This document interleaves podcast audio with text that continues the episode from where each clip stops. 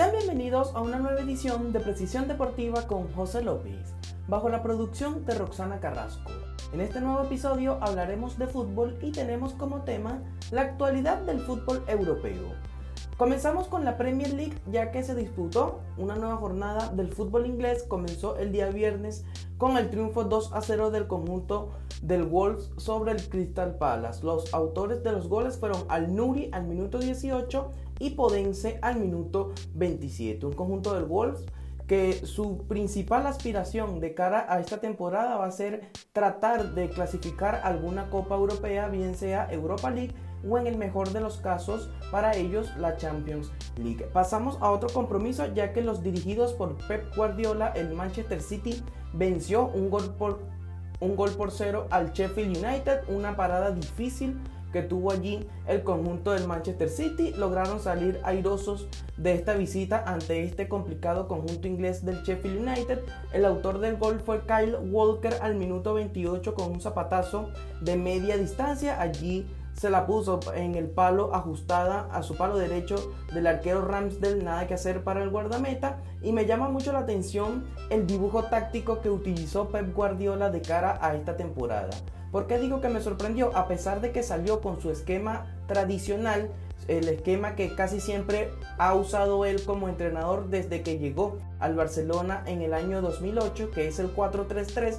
Sin embargo, el falso 9 en esta alineación o en este dibujo táctico de Guardiola viene siendo Ferran Torres. Y Ferran Torres es un futbolista que no es 9, no es delantero, sino que juega por afuera. Casi siempre juega como extremo derecho. Así jugó él en el inicio de su carrera con el Valencia. Sin embargo, en este equipo del Manchester City está haciendo una especie allí de falso 9, al igual que lo hizo Messi en su momento con Pep Guardiola. Dos extremos naturales, como es el caso de Sterling y Mares, izquierdo y derecho respectivamente, y una línea de tres mediocampistas con Rodri como único pivote y Kevin De Bruyne y Bernardo Silva como interiores. También me llama algo la atención la posición de Bernardo Silva porque no es un interior del todo natural, sino que es más un extremo, pero Guardiola decide tener más un poco de manejo del balón y tener buen trato de la pelota allí en el centro del campo con la inclusión de Bernardo Silva. Fueron tres puntos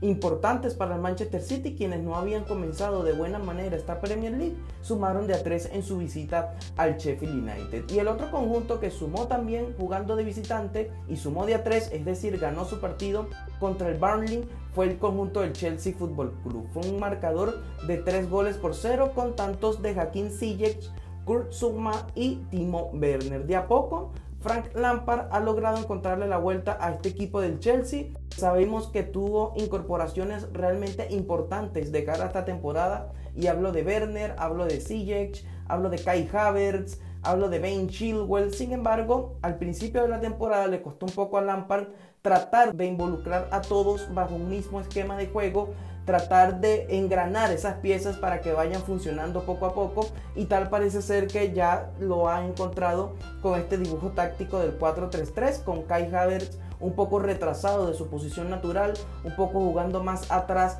de lo que venía haciendo con el Bayer Leverkusen, ahora está más de interior y no de volante 10 como lo hizo en el club alemán y en este compromiso fue titular el delantero Tammy Abraham. Tiró un poco más hacia la banda izquierda a Timo Werner y Hakim Ziyech jugó por la derecha. Me gusta mucho también el papel que está ejerciendo en este equipo del Chelsea en Golo Kanté eh, como único pivote allí. Es el que hace el trabajo sacrificado en el centro del campo de robar las pelotas, de quitar cada uno de los balones y dársela a sus compañeros para que ellos sean los encargados de jugar al balón. Me gusta mucho este jugador en Golo Kanté. El otro equipo que ganó jugando como local en este caso fue el conjunto de Liverpool, quienes dieron vuelta al marcador al West Ham y fue resultado final de dos goles por uno.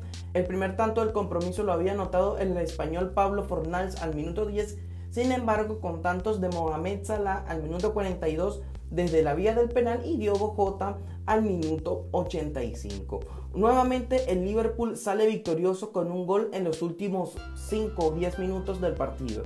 Ya parece ser tradicional que este conjunto gane los partidos de esta manera. Jugó Phillips como pareja de central de Joe Gómez. Sabemos que Virgil van Dijk lamentablemente para él sufrió una lesión en una de sus rodillas. Fue intervenido quirúrgicamente esta semana en la ciudad de Londres y el tiempo de recuperación aún no se sabe, pero se estima que va a ser una recuperación larga de alrededor de 4 a 5 meses allí sin jugar, sin poder jugar al fútbol para el central holandés. También jugó Mané por izquierda, jugó Salah por derecha y también me da la sensación de que poco a poco este delantero portugués Diogo Jota le está ganando la partida a Roberto Firmino. Ojo con esto, porque Firmino viene siendo el delantero titular del Liverpool en los últimos años, inamovible allí como jugador principal en, entre los 11 titulares del Liverpool, pero Diogo Jota cada vez que salta del banco y le toca jugar o le toca reemplazar a Firmino, marca goles, juega bien, se asocia bien con sus compañeros y yo creo que en un futuro el delantero portugués le puede quitar el puesto al delantero brasileño. Un Liverpool que de momento con esta victoria es puntero del campeonato inglés, ya que el Everton perdió dos goles por uno en su visita al Newcastle.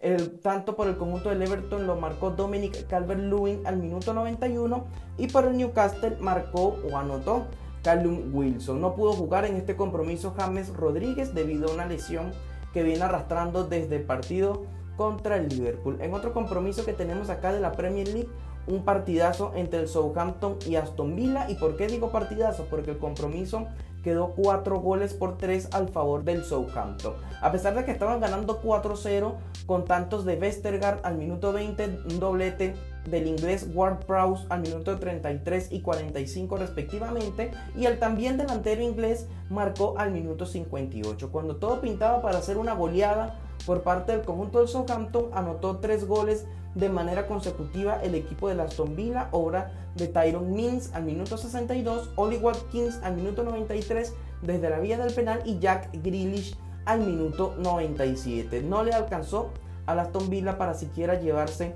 un punto jugando como local ante el Southampton. Y uno de los últimos compromisos del día domingo fue el triunfo del Arsenal, un gol por cero ante el Manchester United. El autor del gol fue Pierre-Emerick Aubameyang desde la vía del penal al minuto 69. Un conjunto del Arsenal este día domingo estuvo bastante rocoso, bastante rústico allí, tanto en el centro del campo como en defensa. Realmente me gusta mucho este central brasileño Gabriel Magaláes es alto, es fuerte, es rápido. En el uno contra uno realmente es complicado ganarle porque te mete el cuerpo y prácticamente te deja desbalanceado al momento de seguir disputando la pelota. Sabe sacar el balón también allí en el fondo de la saga del Arsenal. Me gusta mucho esta inversión que hizo el Arsenal de 30 millones de euros al Lille francés por la contratación de este Gabriel. También me gustó mucho el partido del africano Thomas Partey, quien llegó a este equipo del Arsenal vía del Atlético de Madrid. El conjunto Gunner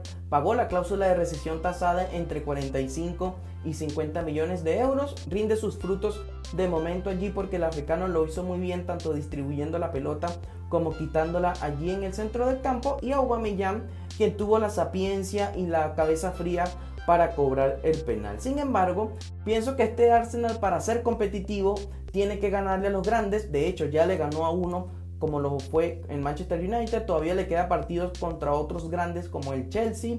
Le toca enfrentar al Tottenham.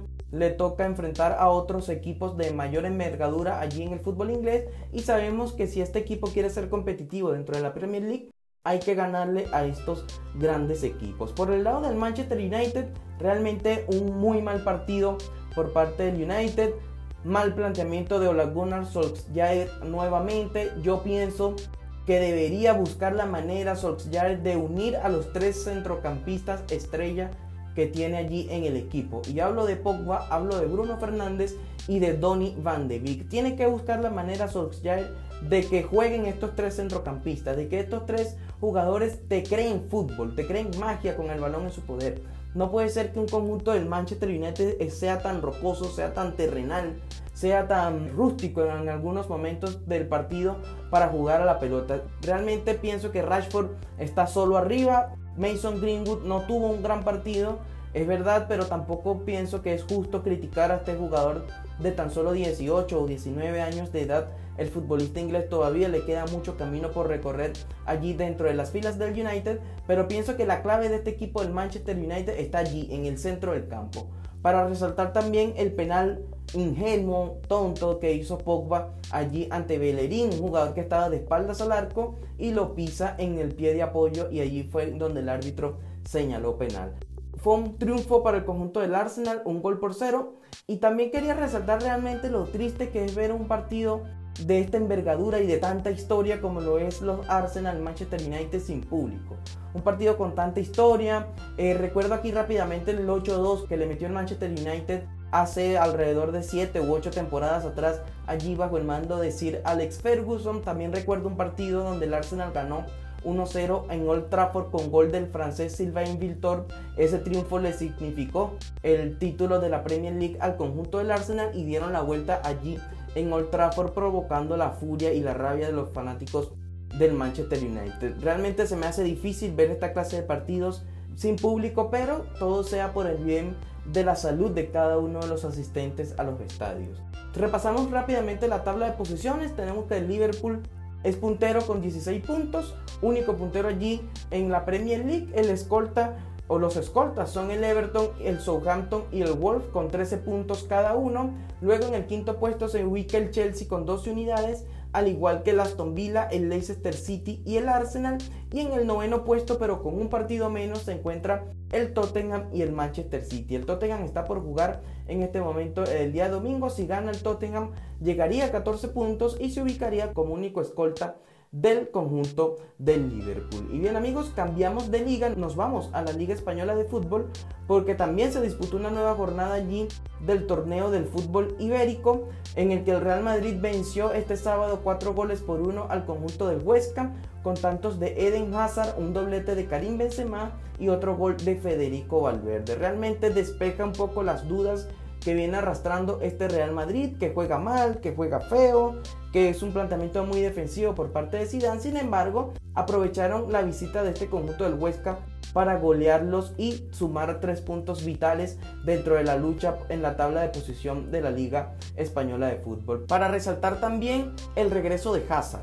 Sabemos que ha sido un jugador un poco maltratado por parte de la prensa española, muchas lesiones para el jugador belga, sin embargo, ya parece estar al 100% y a la disposición de Zinedine Zidane de ser titular inamovible dentro de este conjunto blanco. En otro partido tenemos que el Athletic Club de Bilbao venció dos goles por uno al Sevilla Fútbol Club con goles de Iker Muniain y Sanset al minuto 76 y 86 respectivamente y por el Sevilla había marcado en al minuto 9. Dura derrota para el conjunto del Sevilla. Está jugando muy mal el, equipo de Lopetegui en esta temporada 2020-2021. No ha logrado encontrarle la vuelta de momento a este conjunto andaluz. Y en otro partido tenemos que el Atlético de Madrid venció tres goles por uno al conjunto de los Asuna y es líder de manera momentánea en la Liga Española de Fútbol. Los autores de los goles fueron Joao Félix por partida doble al minuto 43 y 69 y el tercer tanto lo anotó Lucas Torreira. Me gusta mucho este Atlético de Madrid. Tiene más la pelota, remata más al arco y también quiero resaltar la labor que está haciendo en este momento Joao Félix. Otro jugador que fue maltratado por la prensa española, llegó por una gran cantidad de dinero, 120 millones de euros para ser exacto, fue lo que desembolsó el conjunto colchonero al equipo del Benfica portugués para traerse a Joao Félix y en una primera temporada donde no hizo prácticamente nada, también tuvo problemas con lesiones y en esta 2020-2021 parece haber sentado cabeza y parece tener un gran rendimiento el futbolista portugués que también tiene apenas alrededor de 19, 20 años. Sigue siendo un jugador muy joven el portugués Joao Félix. En el último compromiso del día sábado fue el empate del Alavés a un gol contra el Fútbol Club Barcelona. El autor del gol por parte del Alavés fue Luis Rioja al minuto 31 y en el minuto 63 empató Antoine Griezmann. Un Griezmann que se sacó un poco la mala suerte que tenía de cara al arco y logró anotar el empate por parte del Barcelona. Un partido jugado muy mal por el Barça en el primer tiempo. Perdieron muchos balones en el centro del campo, perdieron muchos balones también en faceta ofensiva Fue allí donde prácticamente aprovechó el Alavés un error muy grave que cometió tanto Piqué como el arquero brasileño Neto. Allí no supieron saltar la presión de Luis Rioja, donde le quitó el balón al arquero y remató a gol con el arco prácticamente a su disposición. En el segundo tiempo mejoró un poco el partido para el Fútbol Club Barcelona. Me gustó mucho los cambios o me gustaron los cambios que hizo el sargento Ronald Kuman en tan solo en el medio tiempo en el que ingresó a Pjanic, a Pedri y a Francisco Trincao y sacó a Lenglet, sacó a Busquets y sacó a Dembélé. Un Busquets que está en horas muy bajas. Realmente no sé si esta vaya a ser la última temporada de Sergio Busquets en el Fútbol Club Barcelona, pero está jugando realmente muy mal, tiene un bajo nivel, físicamente no se le ve rápido, no es el mismo el mismo Busquets que hizo debutar Pep Guardiola en el 2008. Lamentablemente pienso que estamos viendo las horas bajas de uno de los mejores futbolistas en los últimos 10 años aproximadamente. En otro compromiso tenemos que el Betis venció 3 goles por 1 al Elche, al conjunto recién ascendido no pudo sumar en su visita a Andalucía a jugar con el Betis. Los autores de los goles fueron Sanabria al minuto 7 y un doblete de Cristian Tello al minuto 29 y 56 respectivamente y la Real Sociedad que sigue ganando, sigue jugando muy bien el conjunto vasco triunfó 4 goles por 1 ante el Celta de Vigo y los otros compromisos que quedan por disputar en la Liga Española de Fútbol es el Granada contra el Levante, el Valencia contra el Getafe y el día lunes el Villarreal contra el Valladolid. Repasamos rápidamente la tabla de posiciones de la Liga Española de Fútbol en el que tenemos que la Real Sociedad es puntero con 17 puntos, lo persigue el Real Madrid con 16 unidades, sin embargo el conjunto blanco tiene un partido menos que de ganarlo se colocaría también allí en la cima de la tabla de posiciones de la liga. El conjunto del Atlético de Madrid es tercero con 14 puntos y el Cádiz, el recién ascendido, es la sorpresa de manera momentánea ya que se encuentra en el cuarto puesto con 14 unidades. Luego está el Granada en el quinto puesto con 14 puntos también. El Villarreal está sexto con 12 unidades y el Betis está séptimo. Luego hay tres equipos empatados con 10 puntos. Hablo del Getafe, Osasuna y el Elche que son octavo, noveno y décimo respectivamente. Décimo primero está el Athletic Club de Bilbao con 9 puntos y en el décimo segundo lugar está el Barcelona con tan solo 8 puntos sumados. Un inicio de temporada realmente malo por parte del Barcelona. Hay que ver si logran remontar en lo que resta de liga. Yo creo que sí van a estar peleando el campeonato, pero si no despiertan de manera inmediata va a ser realmente complicado que el conjunto del Barça logre ganar esta liga. Nos vamos al fútbol italiano ya que también se disputó una nueva jornada en el que Atalanta venció dos goles por uno al conjunto del Crotone. El equipo del Atalanta se apoyó en un doblete del delantero colombiano Luis Muriel al minuto 26 y 38 respectivamente. En otro compromiso tenemos que el Inter empató a dos goles con el Parma jugando de local.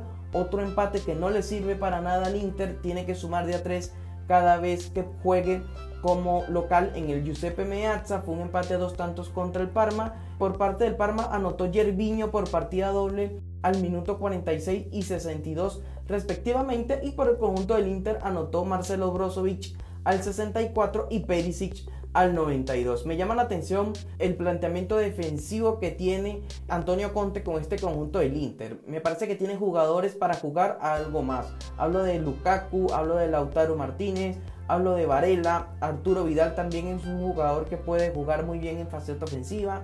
Hablo de Perisic, de Nainggolan. Tiene jugadores para jugar a algo más. Sin embargo, Antonio Conte sabemos cómo son sus ideales dentro del fútbol. El Boloña también venció 3 goles por 2 al conjunto del Cagliari con tantos de Musa Barrow al minuto 45 y 56 y el español Roberto Soriano al minuto 52 puso el tercer tanto por parte del conjunto del Bolonia y por parte del conjunto del Cagliari marcaron Joao Pedro al minuto 15 y Giovanni Simeone al minuto 47. Giovanni Simeone, hijo de Diego Simeone, el entrenador del Atlético de Madrid en este momento. Y tenemos también que el día domingo el Milan venció dos goles por uno al conjunto del Udinese tuvo una visita difícil allí el conjunto rochonero, sin embargo salieron por la puerta grande con anotaciones de Frank Kessie al minuto 18 y Zlatan Ibrahimovic al minuto 83. Realmente hay que sacarse el sombrero con Zlatan y hay que admirar la carrera que está teniendo este futbolista. Con 39 años de edad, todavía sigue jugando un nivel muy alto, todavía sigue rindiendo a un alto nivel competitivo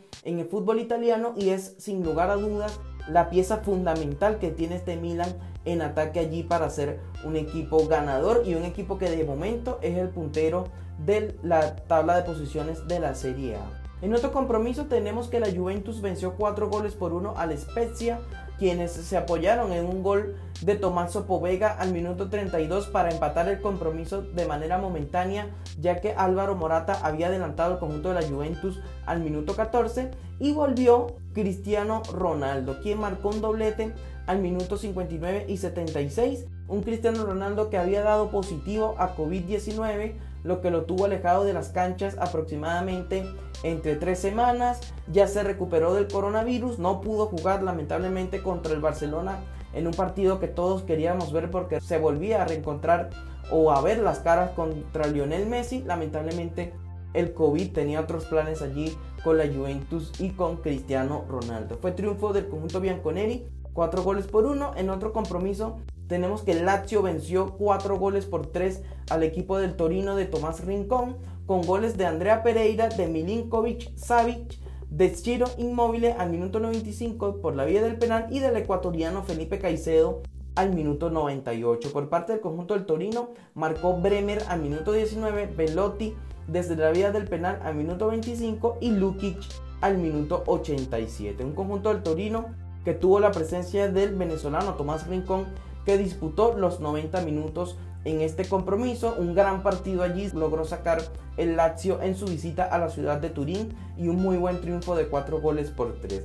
También tenemos que la sorpresa de la jornada la dio el Sassuolo, quienes ganaron 2 goles por 0 al conjunto del Napoli. Los autores de los goles fueron Locatelli al minuto 59 desde el punto del penal y Maxim López al minuto 95. Nuevamente el Sassuolo sigue siendo un equipo muy complicado allí dentro de la Serie un equipo que da zancadillas a los más grandes y a los aspirantes del título del fútbol italiano. Y en el otro compromiso del día domingo, resaltamos el triunfo de la Roma, dos goles por cero sobre la Fiorentina, con tantos de Spinazzola y del español Pedro. Un conjunto de la Roma que jugaron allí el brasileño Ibáñez, jugó Beretut, jugó Lorenzo Pellegrini, que es un jugador italiano muy joven, de muy buen pie, en el centro del campo por parte del conjunto de la Loba. Jugó Mkhitaryan también allí en faceta ofensiva y jugó Mancini en la defensa del equipo de la Roma. Vencieron dos goles por cero a un conjunto violeta realmente que siento que no se le saca provecho a los grandes futbolistas que tienen allí en su plantilla. Y hablo de Callejón, hablo de Riverí, hablo de Giacomo Buenaventura. Y se dieron o sucumbieron ante la presión del conjunto de la capital italiana. Dos goles por cero. Repasamos también la tabla de posiciones allí en el fútbol italiano. Tenemos que el Milan es puntero con 16 puntos.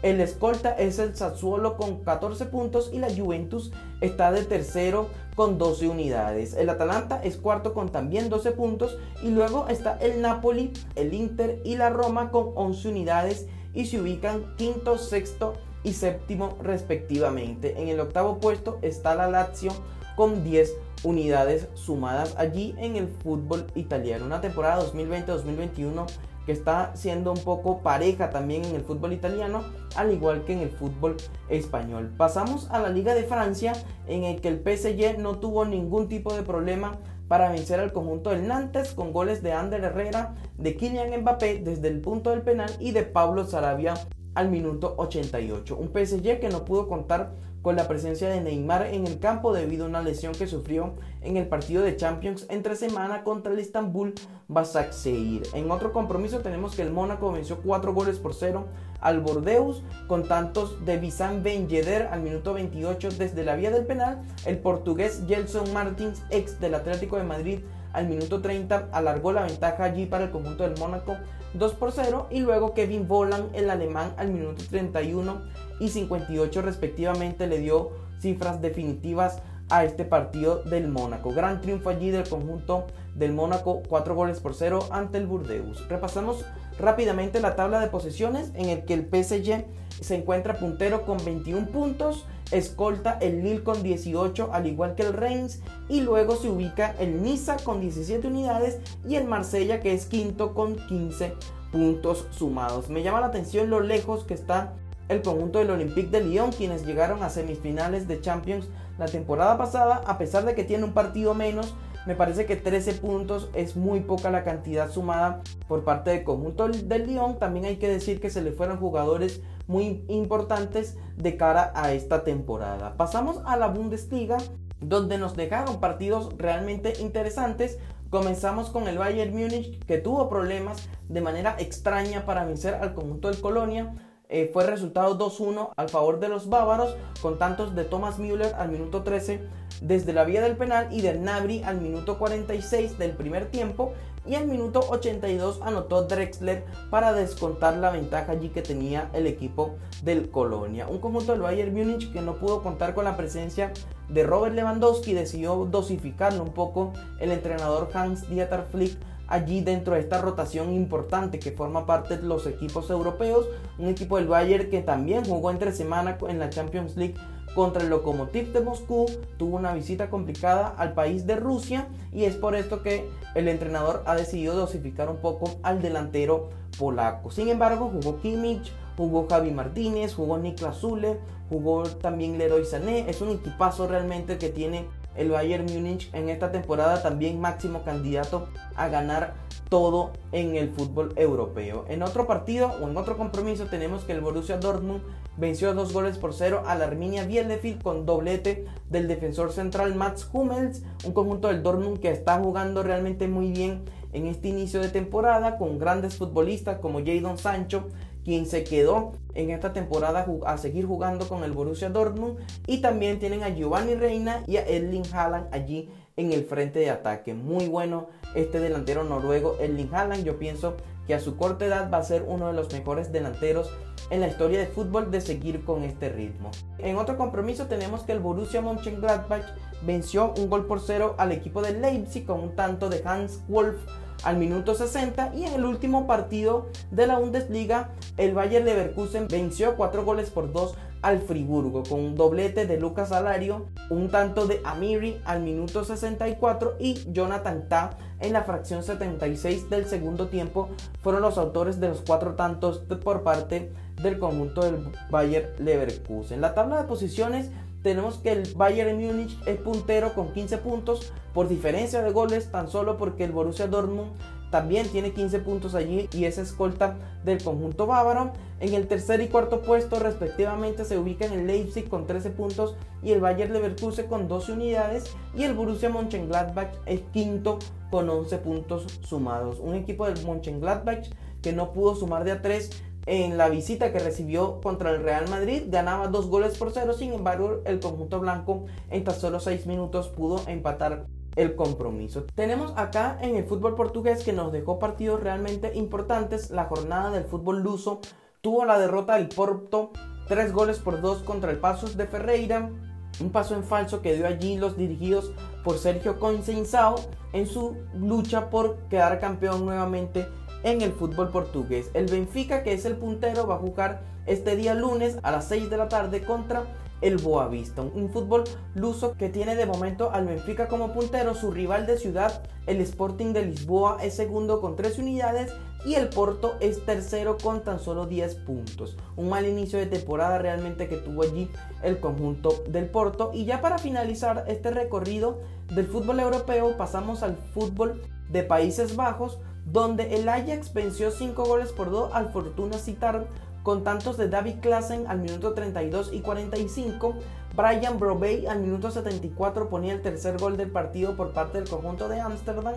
Dusan Tadic marcó al minuto 86 desde la vía del penal y Quincy Promex al minuto 95 puso el quinto tanto definitivo por parte del conjunto del Ajax. El máximo rival de este equipo de Ámsterdam, el PSV Eindhoven, venció 4 goles por 0 al Ado Den Haag con tanto de Erin Saabi desde la vía del penal al minuto 16. Noni Madueque al minuto 51 y 92 y Ryan Thomas al minuto 84 fue parte de la goleada del conjunto del PSV Eindhoven y en otro resultado de uno de los principales conjuntos en el fútbol holandés es el Feyenoord venció 3 goles por 2 al Emmen con tanto de Mark Diemers al minuto 40 Tongstra al minuto 48 y Naufal Banis al minuto 94 le dio el triunfo al conjunto del Feyenoord. La tabla de posiciones sigue mandando allí el Ajax con 18 puntos, el Vitesse también tiene 18 puntos, sin embargo está en el segundo puesto ya que tiene una diferencia de gol menor que el Ajax de más 10, el Ajax tiene más 24 y en el tercer puesto se ubica el PSV Eindhoven con 16 unidades, al igual que el Heerenveen que es cuarto, y en el quinto puesto está el Feyenoord con tan solo 15 puntos sumados. Y bien amigos, esto ha sido todo de una nueva edición de Precisión Deportiva con José López. Les damos las gracias a ustedes por ser parte de este espacio y recuerden seguirnos en nuestras redes sociales como Precisión DBA, tanto en Twitter como en Instagram y Facebook. Hasta entonces.